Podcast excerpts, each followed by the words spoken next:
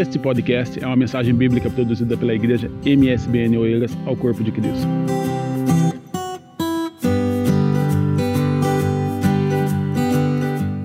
Amém. Paz do Senhor para a igreja. Boa noite. Vamos abrir as nossas Bíblias em Jeremias 33, 3. Glória a Deus.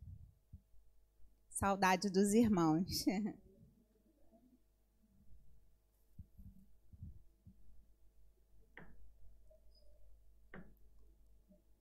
Jeremias 33, verso 3, versículo 3. Amém, irmãos? Diz assim: Clama a mim e responder-te-ei e anunciar-te-ei coisas grandes e firmes que não sabes. Vamos orar mais uma vez? Senhor Jesus, aqui estamos na tua presença, Senhor, tu és bem-vindo ao nosso meio. Que teu Espírito tenha liberdade para falar conosco. Que os nossos corações, as nossas mentes, Senhor, possam estar cativa em Ti. Senhor, eu estou aqui, Senhor, usa como o Senhor quiser. Abençoa as nossas vidas em nome de Jesus. Amém e amém. Glória a Deus. Pode sentar, igreja. A irmã Ana me chamou para compartilhar uma palavra com vocês já há algum tempo e eu não pude. E o Senhor me colocava a mesma coisa. É interessante, né? Já tem quase um mês. E o Senhor falava assim: é, fale sobre oração. E aí eu comecei a estudar alguma coisa sobre oração, mas não cheguei em lugar nenhum. E aí, quando ela me ligou essa semana, ela falou assim: Mas é aquela palavra que o Senhor já tinha colocado no seu coração.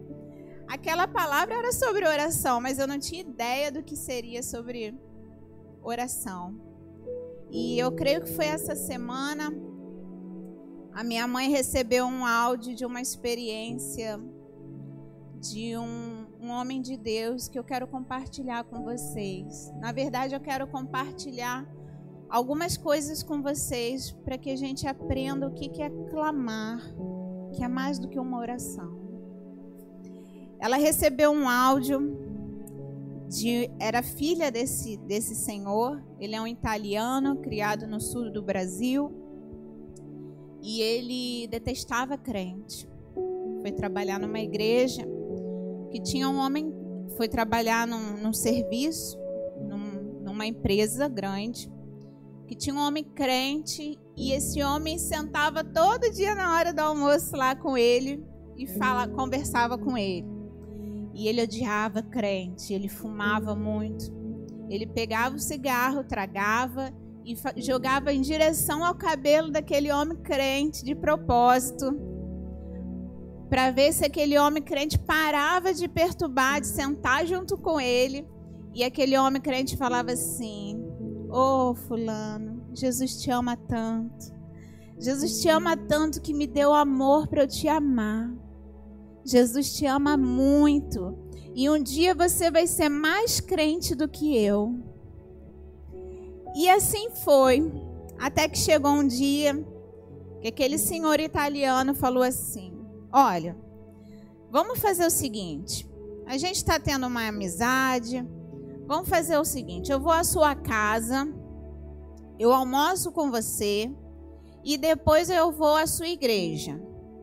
Mas tem que ser um, a gente vai fazer um combinado. Eu vou almoçar, a gente vai à sua igreja, eu e minha esposa. Mas depois desse dia, se eu não sentir nada, nunca mais você vai me chamar para ir à sua igreja. E aquele servo do Senhor falou: combinado. E ele foi com a esposa, almoçaram, saíram da casa, foram até a igreja. A esposa não sabia para onde estava indo. Quando chegou na porta da igreja, ela: Por que, que a gente está aqui na porta da igreja do, dos crentes? E ele: Mulher, fica quieta, vamos entrar. Entraram na igreja. Culto de doutrina, as portas fechadas. o pastor falando sobre a palavra do Senhor, a palavra que salva, que cura e que liberta, porque o nosso Deus é o que salva, cura e liberta. E aquele homem, na metade, no final do culto, antes do final do culto, ele levantou o dedo e falou assim: Pastor, se Deus, aleluia, é tudo isso que o Senhor está falando, eu quero aceitar esse Deus. Porque eu fumo, eu jogo, e eu quero esse Deus poderoso. E aquele homem, sem ser feito um convite para ele, ele foi à frente e aceitou o Senhor Jesus. Quando ele chegou na porta da igreja, o irmão que trabalhava com ele falou assim: A paz do Senhor, irmão. Agora você é o meu irmão em Cristo. Ele falou assim: Irmão, o que, que é aquela língua que aqueles crentes estavam falando lá dentro, porque quando eles falavam, me, me arrepiei todo, me dava uma coisa, eu me arrepiava todo. O que, que é aquela língua? E aí o irmão falou: é o Espírito Santo. E para receber o Espírito Santo, o dom de línguas tem que orar muito. E ele foi para casa, virou para a mulher e falou assim: a partir de hoje, eu vou orar todos os dias, uma hora por dia porque eu quero esse Espírito Santo.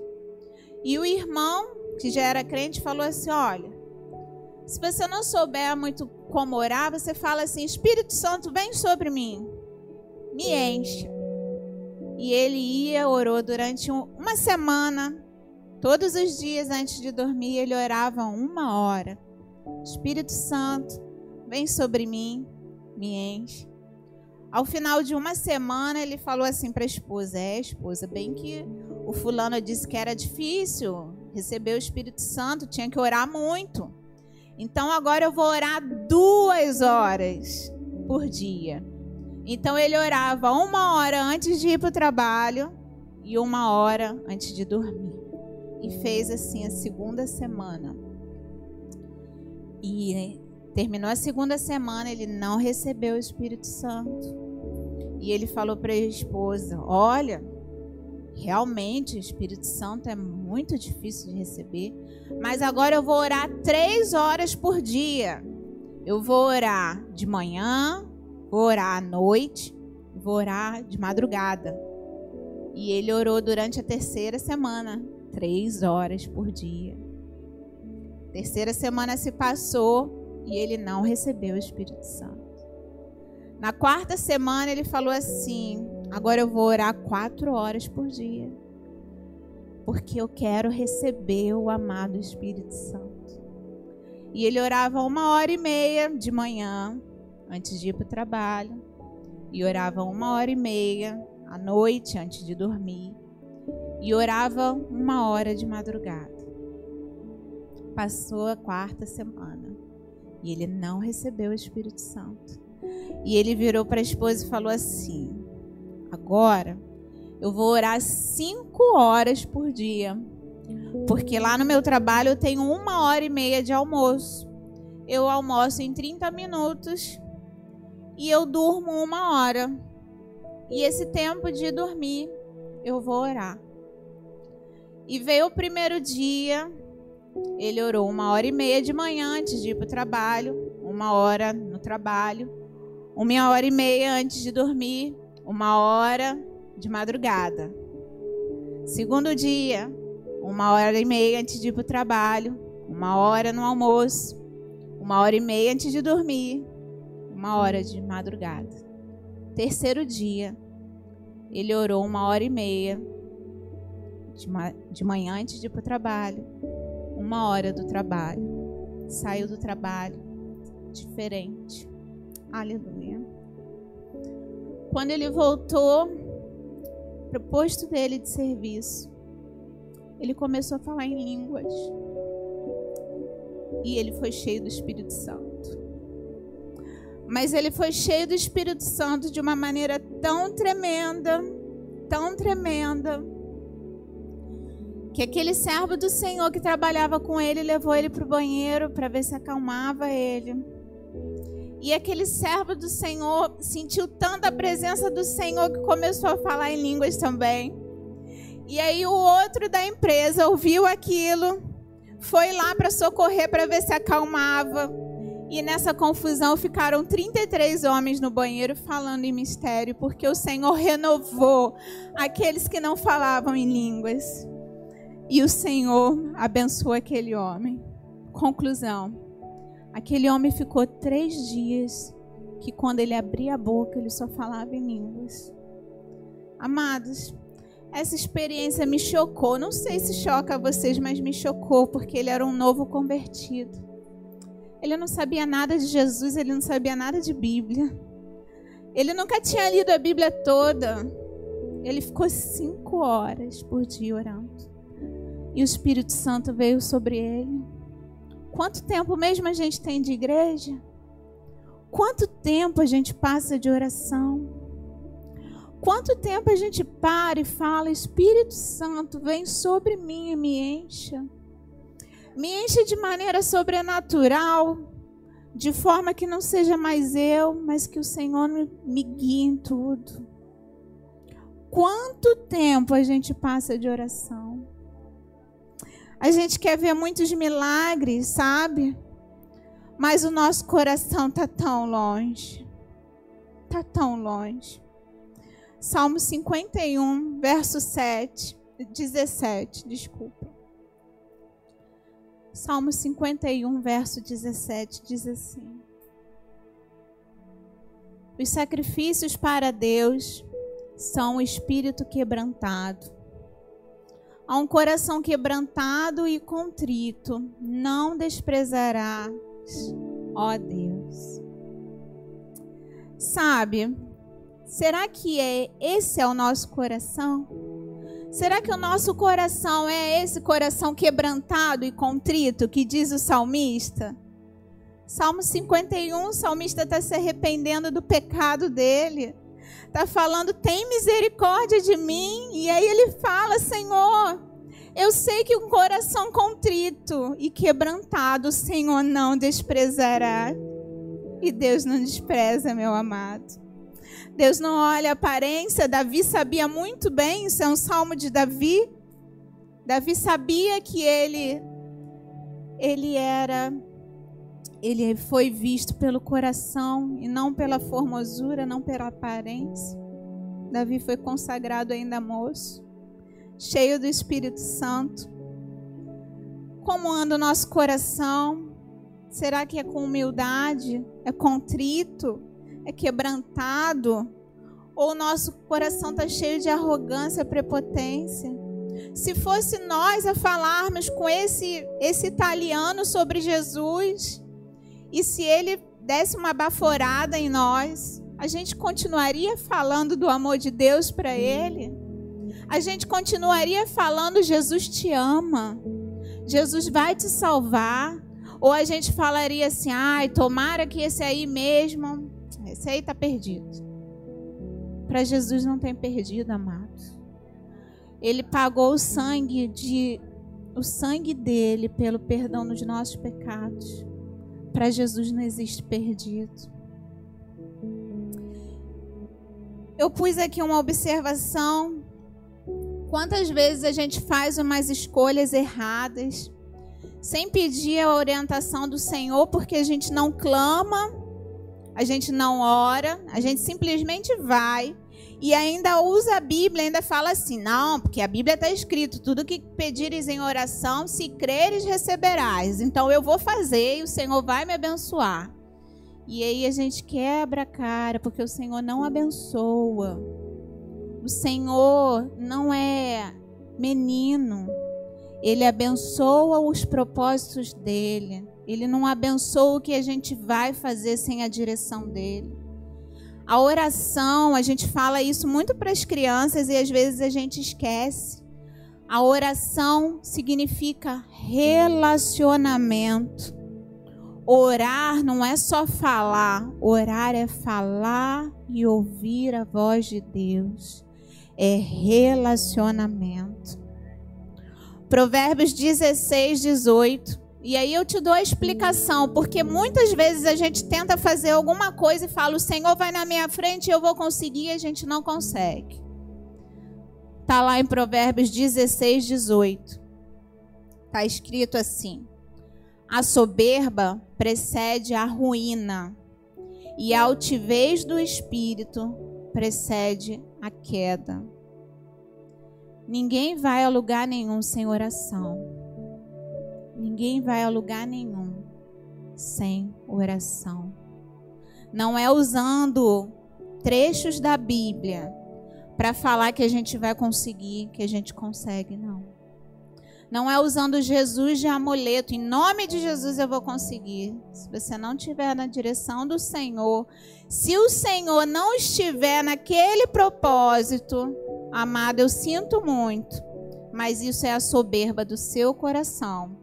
E Provérbios está escrito que a soberba precede a ruína. Você não vai conseguir. Interessante é como a gente ainda se sente no direito, às vezes, de culpar a Deus.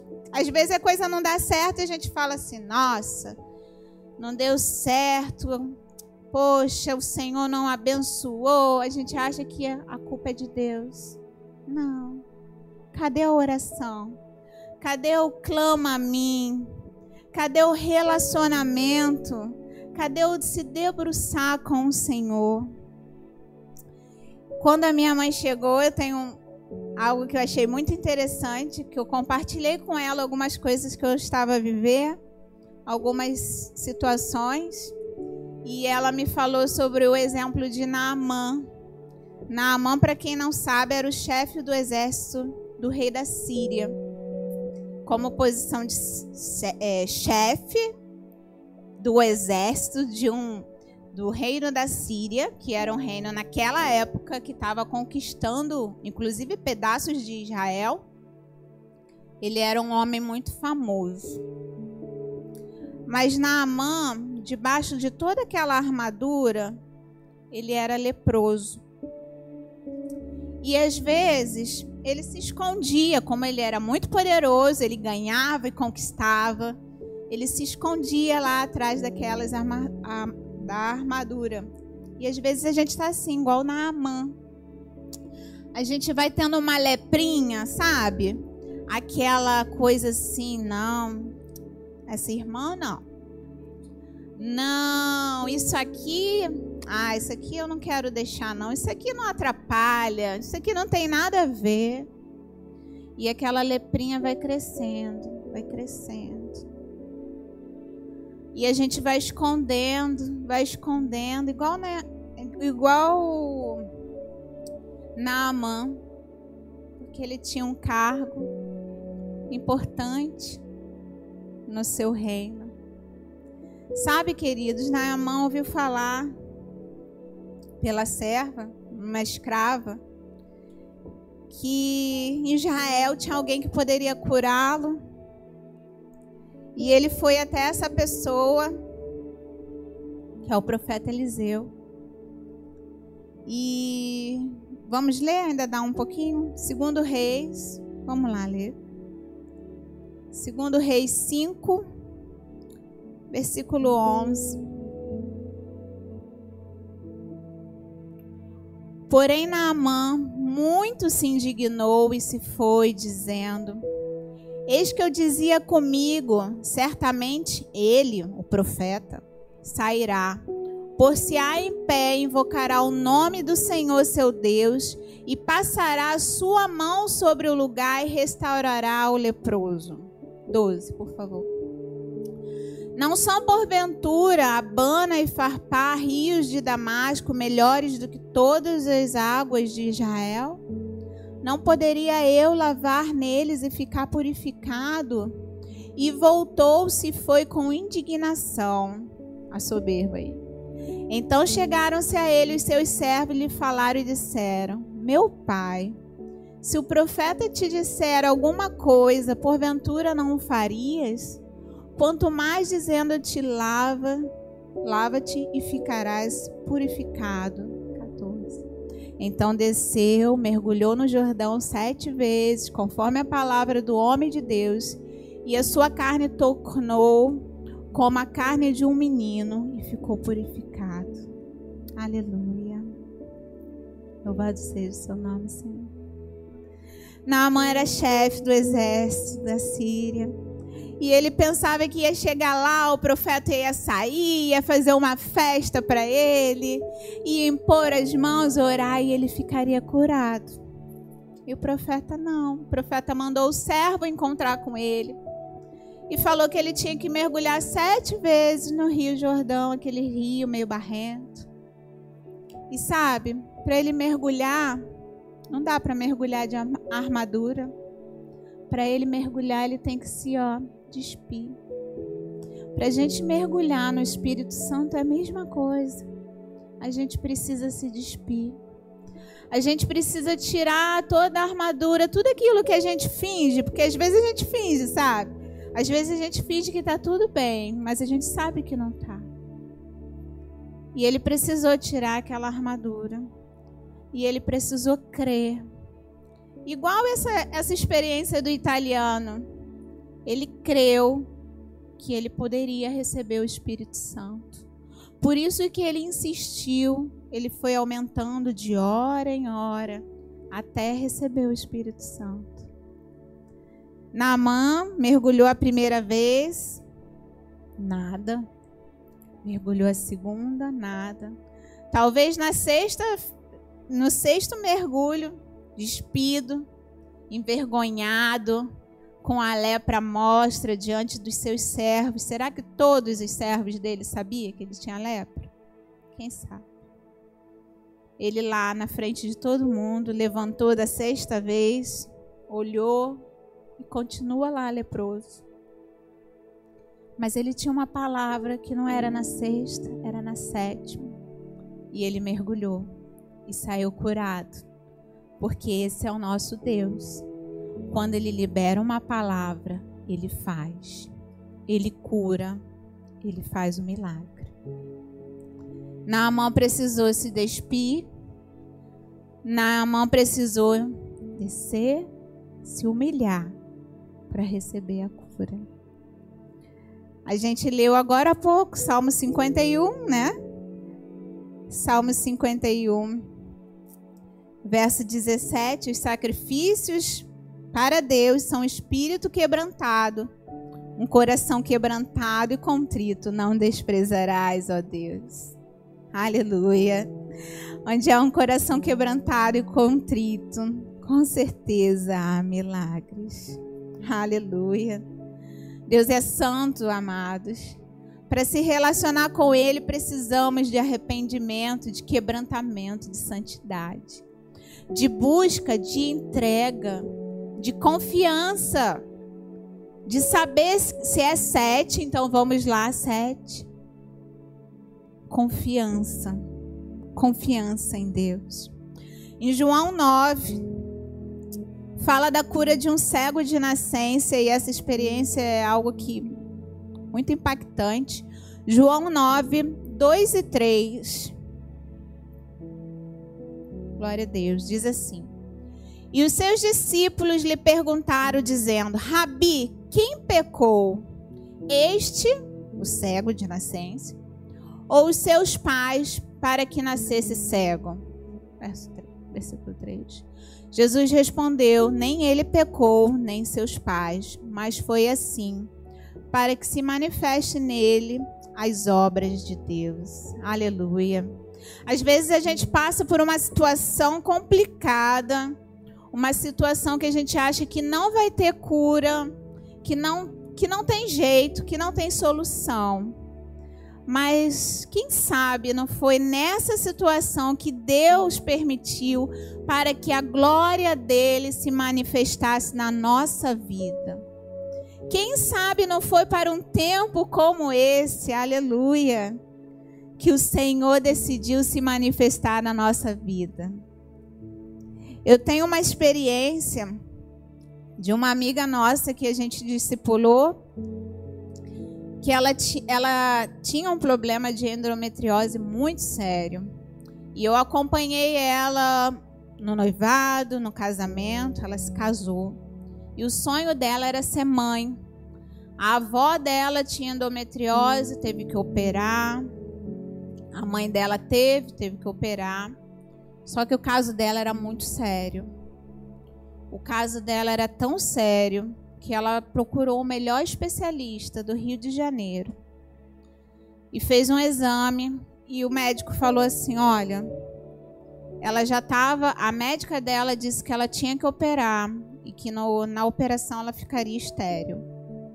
Mas era ou aquilo ou ela ia morrer de anemia, porque o caso dela era muito sério. E aí ela procurou esse especialista, esse especialista falou assim: "Você tem 75% de chance de não ser mãe. E eu acho melhor você operar logo, porque senão você vai ter outros problemas de saúde." Naquele dia que ela foi ao médico, eu não sabia de nada. Eu estava em casa, lembro como se fosse hoje, na cozinha da minha casa. E o Senhor falava assim, eu sentia aquela coisa muito assim, ora por ela, ora por, ela. E eu fui. Fui até o quarto, peguei meu telemóvel, levei ao quarto, orei por ela. E lá pelas tantas eu decidi gravar uma oração por ela. E eu gravei uma oração por ela e eu falei assim: os sonhos de Deus na sua vida não morreram. E você vai gerar, e você vai ser mãe. Eu não sabia de absolutamente nada do que estava passando na vida dela. Eu já tinha mais de um ano e meio aqui. Não sabia o que estava acontecendo. Sabia do problema, porque era algo que a gente já orava, mas não sabia o que estava acontecendo. E aí ela me mandou uma mensagem, ela falou assim, Ana, é, eu acabei de vir no médico. E o médico disse que eu tenho 75% de chance de não ser mãe. E eu falei para ela assim: a última palavra é de Deus. Porque Ele faz o milagre. Em menos de um mês, ela teve um problema de na face muito grande de secreção e tal, sinusite. Ela foi ao médico e ela tinha que fazer um raio-x para saber como estava, para ver o tempo de medicação. Ela ia ter que entrar no antibiótico. E ela falou para a médica que o período dela estava em atraso.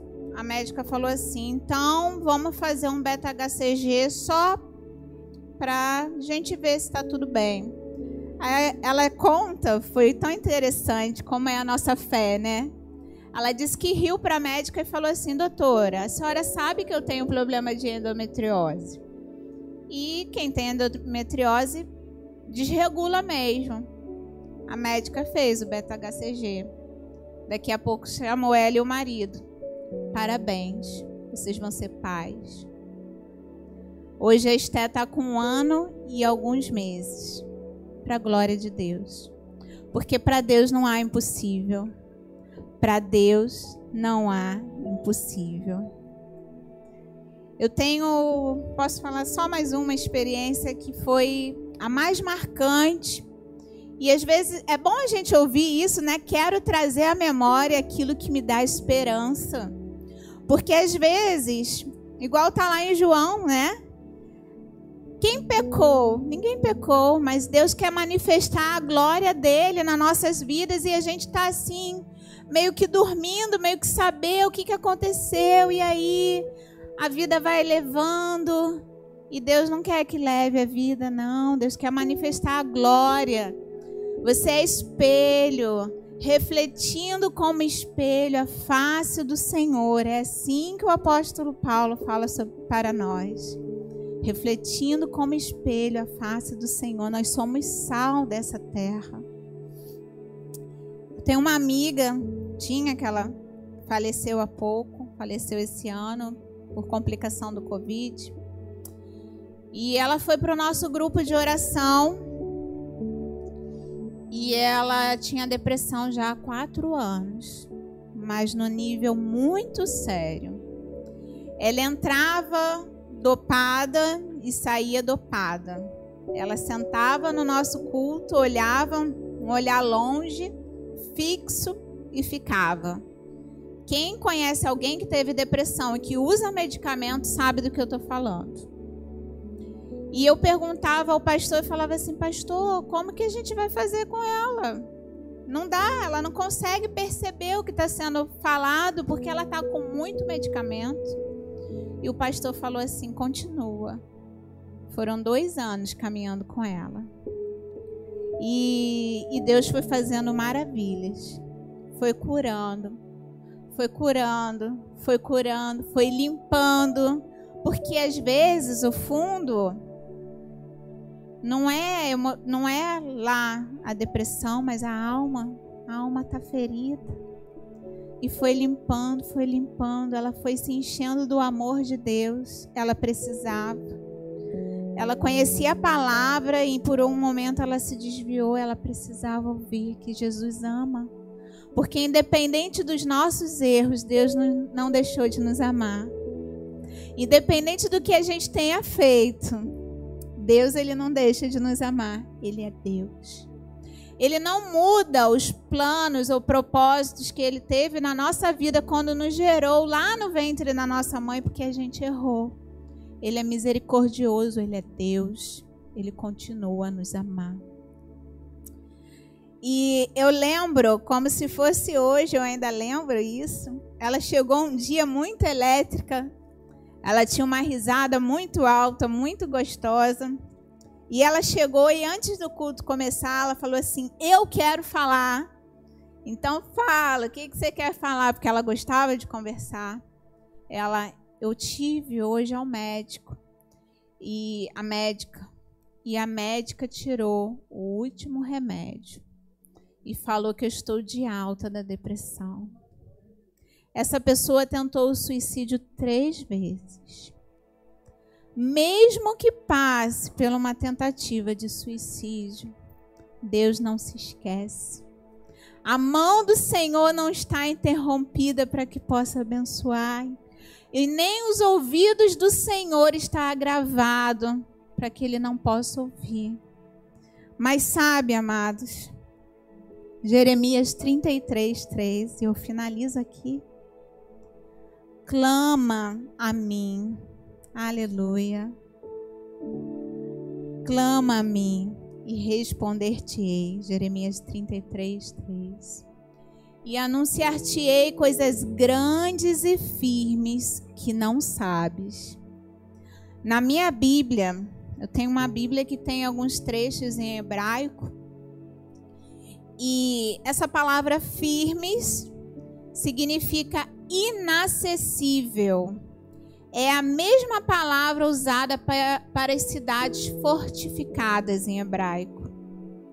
Coisas grandes e inacessíveis que não sabes. Deus, eu, eu vejo Deus querendo todo momento manifestar a glória dele sobre as nossas vidas, para que nós sejamos de fato o sal que salga, para que nós possamos refletir o Senhor Jesus, mais falta oração. E eu contei todas essas experiências para vocês, porque foi através de oração. Essa irmã foram seis anos tomando remédio de depressão. Seis anos, dois anos em oração. Eu e todo o grupo e ela foi liberta. Sabe por quê? Jesus conta uma parábola para gente orar sem cessar, que é a palavra, a parábola do juiz iníquo. E às vezes a gente ora e o Senhor não atende, e a gente fica lá, ah, não vou mais orar sobre isso e desiste. Amados, Deus não nos chamou para desistir, Deus não nos chamou para recuar, Deus nos chamou para avançar. Deus nos chamou para sermos transformados de glória em glória. Deus nos chamou para discipular, para fazermos discípulos. E é essa palavra de encorajamento que eu quero deixar primeiro para minha vida, porque eu também preciso melhorar a minha vida de oração. e segundo para a vida da minha igreja.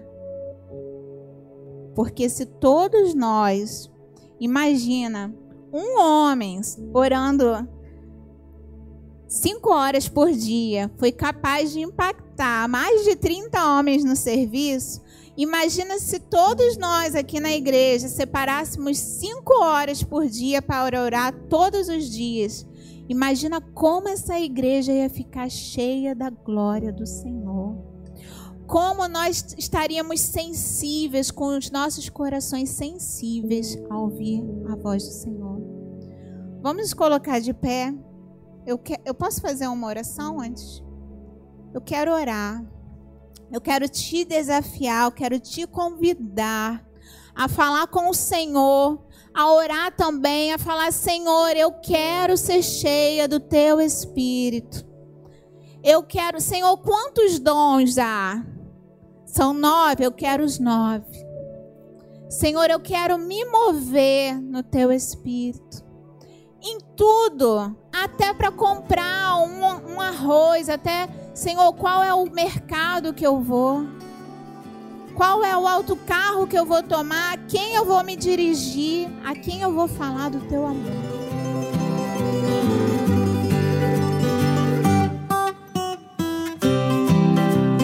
Esse foi mais um podcast, uma mensagem bíblica produzida pelo MSBN Oeiras. Siga-nos nas nossas redes sociais. Facebook e Instagram. Subscreva o podcast Igreja MSBN e também o nosso canal no YouTube. E ainda saiba mais em msbnportugal.com.